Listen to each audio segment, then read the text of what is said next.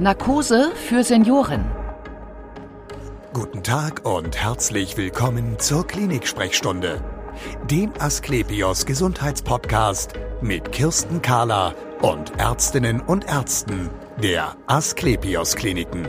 Herzlich willkommen zur Asklepios Gesundheitssendung.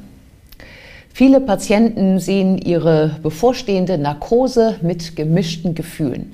Einerseits möchten sie die Operationen gerne verschlafen, andererseits hört man ja so dies und das über Nebenwirkungen und Folgewirkungen. Und besonders die Wirkung auf Senioren ist umstritten, da gibt es viele Informationen, aber auch Gerüchte.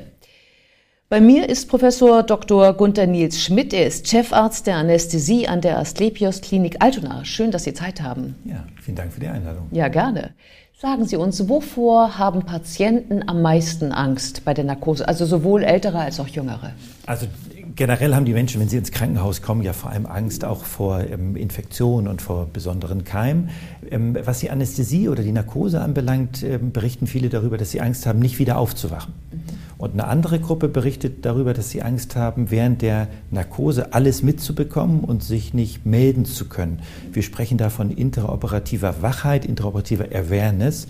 Und das sind so die ähm, viele Ängste, die geschildert werden. Daneben sind noch Ängste vor Schmerzen und vor Übelkeit. Mhm. Wir, wir, reden jetzt ja in erster Linie über Vollnarkose, die Sie aber, glaube ich, gar nicht so nennen, oder?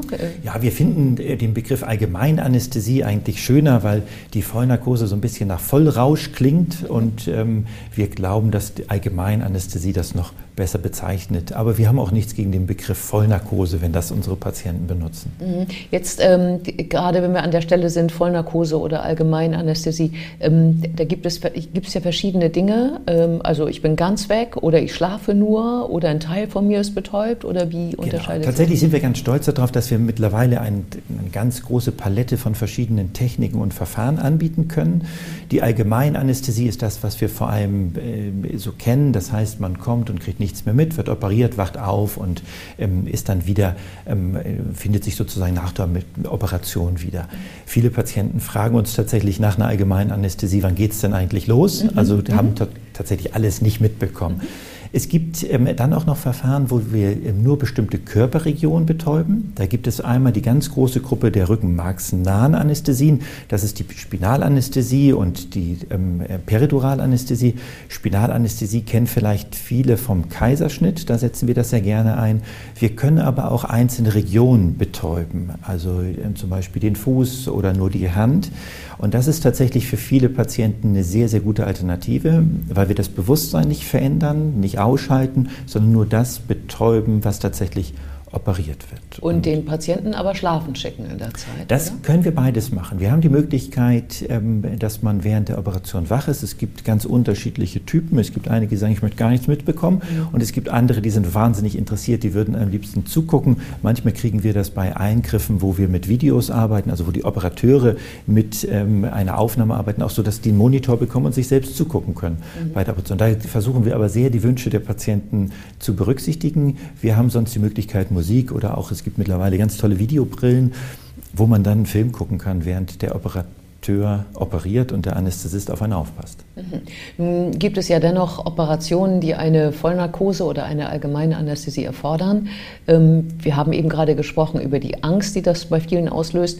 Hm, so ganz leugnen kann man es ja nicht, dass es ja auch Nebenwirkungen gibt oder Folgewirkungen davon. Äh, welche sind denn das? Also uns ist ganz wichtig, dass wir das auch mit jedem Patienten besprechen und dazu sind wir ja auch verpflichtet und dafür gibt es dieses Aufklärungsgespräch.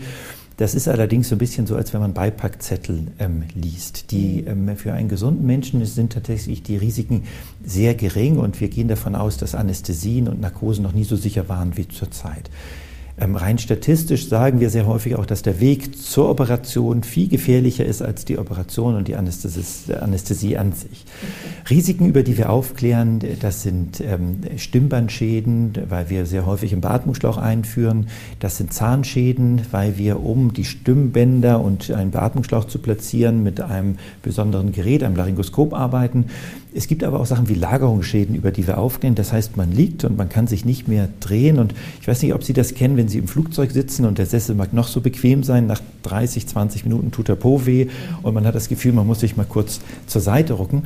Und das geht während einer Narkose nicht, wenn man schläft. Das heißt, wir müssen besonders lagern und besonders sorgfältig die Arme und Beine und die ähm, Knie ähm, äh, platzieren. Aber darüber klären wir auch auf, dass es da Schäden gibt. Und ähm, es kann aber auch zur sogenannten Aspiration kommen. Das heißt, dass Mageninhalt in die Lunge gerät. Da gehört der Mageninhalt nicht rein. Mageninhalt ist sehr sauer, soll unsere Nahrung andauern. Wenn Mageninhalt in der Lunge ist, kann es zu Lungenentzündung und zu Schäden an der Lunge führen. Also es gibt relativ eine große Bandbreite von ähm, Risiken ähm, und Komplikationen, über die wir aufklären. Aber die Wahrscheinlichkeit, dass das eintritt, ist zurzeit und zum Glück sehr gering. Mhm. Ähm, nun sprechen wir ja über Senioren auch. Ähm, auch die erleben ja rund um Operationen, vielleicht auch wegen der tatsächlich wegen der Narkose oder der Betäubung, mhm. ähm, ist so eine seltsame Wirkung auf sich, sind dann ganz durcheinander und da mhm. unterscheiden Sie, glaube ich, zwischen auch verschiedenen ähm, Bildern, die, ja. die, einem da begegnen können, oder? Also uns ist das ganz wichtig, dass wir das auch mit den älteren Patienten ansprechen, weil ich glaube, wenn man auf eine Situation ähm, vorbereitet ist und auch die Angehörigen vorbereitet sind, dann kann man auch besser damit umgehen. Wir sprechen ähm, früher gerne vom Durchgangssyndrom ähm, und ich finde, das Durchgangssyndrom ist ein ganz schönes Bild. Man geht durch eine Phase durch. Ähm, und ähm, der Fachbegriff ist das postoperative Delir. Mhm. Und ähm, Delir ist dadurch gekennzeichnet, dass wir eine sogenannte produktive Symptomatik haben. Das heißt, wir sehen Dinge, die gar nicht da sind. Ähm, umgangssprachlich reden wir ja häufig von den weißen Mäusen und tatsächlich sind es oft Tiere, die man sieht und man, man, die Patienten haben häufig Angst vor Dingen, die gar nicht da sind und wir versuchen immer wieder darauf hinzuweisen, hier ist niemand und sie sind nicht bedroht, aber es ist typisch für dieses Delir, dass man eben Dinge sieht, die nicht da sind. Und das ist tatsächlich bei älteren Patienten äh, passiert das häufiger als bei jüngeren Patienten. Das heißt, das Lebensalter ist tatsächlich ein Risiko für dieses postoperative Delir. Wie lange dauert das dann? In den meisten Fällen dauert das nicht lange. Das, ähm, wir gehen in den meisten Fällen davon aus, dass das nach einem Tag wieder vorbei ist. Mhm. Und es ist auch typisch, dass es so verschiedene Phasen hat. Das heißt, dass es mal kommt und geht und dann denkt man, oh Mensch, jetzt ist ja alles wieder gut, das ist wieder der Alte und plötzlich fängt er wieder an und sieht Dinge. Also das ist tatsächlich bekannt, dass es Phasen gibt, aber in den meisten Fällen ist das nach ein, zwei Tagen wieder behoben. Muss man dafür besonders alt sein?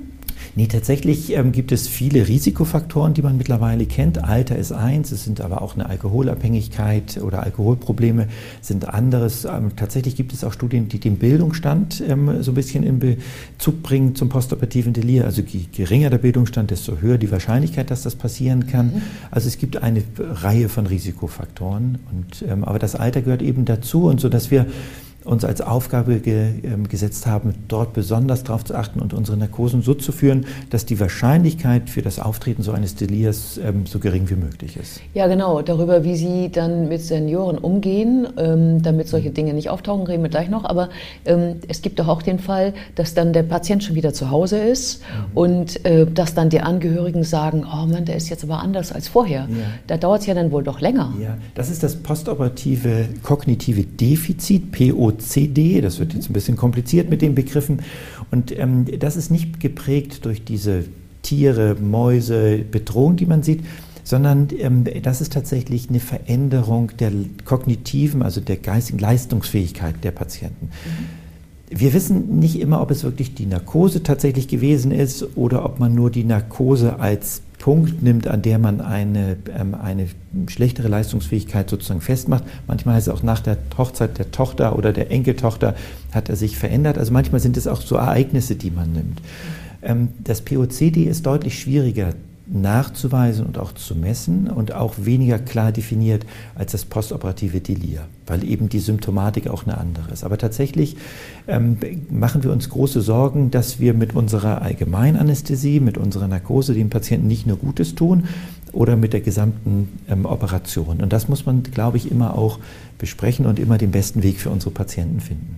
Warum vertragen ältere Menschen eine Narkose schlechter als jüngere?